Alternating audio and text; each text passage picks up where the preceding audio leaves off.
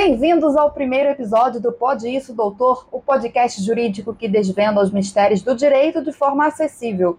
Eu sou Raquel Vieira, jornalista, estudante de direito e em transição de carreira, e apresento esse programa ao lado do doutor Rivaldo Silva, especialista em direito do consumidor.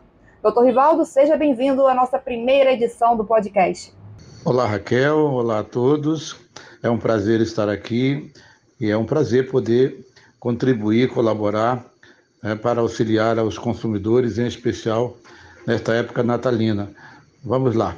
E com o Natal se aproximando, o tema não poderia ser outro. Vamos falar de comprinhas do Natal, com dicas valiosas para você, consumidor, não cair em nenhuma cilada.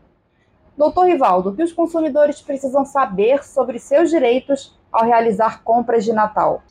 Bom, em primeiro lugar, o consumidor ele tem o direito de arrependimento, né, para compras feitas fora do estabelecimento comercial. Existe um prazo de sete dias para arrependimento. Esse prazo é contado da assinatura do contrato ou do recebimento do produto. Portanto, se você recebeu um produto é, e não está satisfeito, ele não atendeu suas expectativas, essa compra foi feita online, você tem sete dias para cancelar a compra ok? É o chamado direito de arrependimento. Além disso, o consumidor tem direito de exigir que a oferta seja cumprida, né? que o que foi anunciado ele seja cumprido na íntegra. E em caso de descumprimento da oferta, o consumidor tem o direito de cancelar o contrato e receber o valor pago na sua integralidade. Lembrando que ainda sobre os direitos dos consumidores, a publicidade enganosa e abusiva ela é crime e é proibida pelo Código de Defesa do Consumidor. E com o aumento das compras online, quais são as diferenças, cuidados que os consumidores devem ter, né, ao fazer compras pela internet? Com relação aos cuidados que o consumidor deve ter, né, eu sempre recomendo que ele procure sites confiáveis, sites que sejam conhecidos, tradicionais, que ele verifique se esse site possui certificado de segurança, que ele procure as avaliações desse site, inclusive as avaliações feitas por outros consumidores, que ele analise as informações do produto com muito cuidado, que ele leia todas as especificações, informações disponíveis, inclusive as especificações técnicas do produto, viu? E, em último caso, se ainda assim ele uh, cair em um, um conto do vigário, como podemos dizer, ele pode usar o seu direito de arrependimento. Outra pergunta aqui que também recebemos pelas nossas redes sociais, doutor, é que durante o Natal é comum haver trocas e devoluções. Quais são os direitos dos consumidores nesse cenário? Com relação à troca de produtos, né, compras natalinas, que é comum nesse período, é, se a compra for feita numa loja física, o CDC define o prazo de 30 dias para a troca desse produto para bens não duráveis e 90 dias para bens duráveis, ok? Uh, agora, se a compra foi feita online, você tem sete dias aí de arrependimento e mantém-se né, o prazo dado pelo CDC para possíveis defeitos que o produto venha apresentar. No caso de apenas você ter comprado numa loja física, se arrependeu ou quer trocar por outro produto, aí vale o bom senso, a negociação entre o comprador e o lojista, está bem?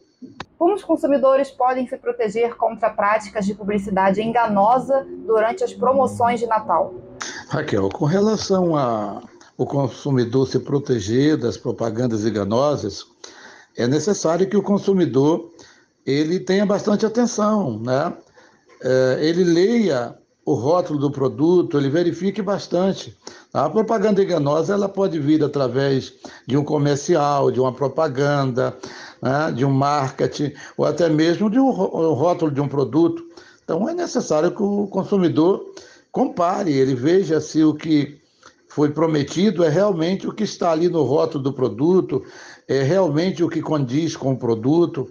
Né? Lembrando que no caso de não ser compatível, haver divergência, né? ele pode denunciar, ele pode conversar com o gerente da loja, o proprietário, e ele pode ainda é, procurar o Código de Defesa do Consumidor, né? os núcleos de defesa do consumidor, para buscar os seus direitos, tá bem? Lembrando que a propaganda enganosa é crime. Um dos exemplos de propaganda enganosa, talvez o consumidor não tenha conhecimento, é aquele, aquele suco de laranja caseiro vendido pela Coca-Cola, né?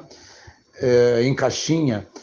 Então, talvez o consumidor não tenha conhecimento, mas a Coca-Cola foi multada recebeu uma multa pesada sobre esse produto por propaganda enganosa, porque ela anuncia suco de laranja. Só que, na verdade, aquilo não é suco, é néctar.